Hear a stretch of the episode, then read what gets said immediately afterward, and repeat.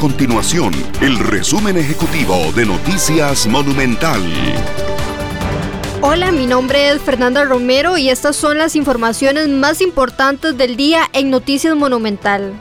La Contraloría General de la República alertó de una falta de planificación en los recursos administrados en el Fondo Nacional de Vivienda del Banco Hipotecario de la Vivienda que son utilizados para financiar viviendas de clase media.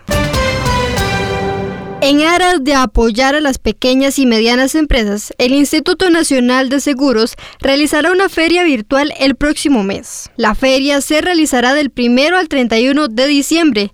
La inscripción es completamente gratuita e incluirá emprendimientos de bisutería, joyería, turismo, gastronomía, zapatería, pinturas, moda y accesorios. Estas y otras informaciones usted las puede encontrar en nuestro sitio web www.monumental.co.cr. Nuestro compromiso es mantener a Costa Rica informada. Esto fue el resumen ejecutivo de Noticias Monumental.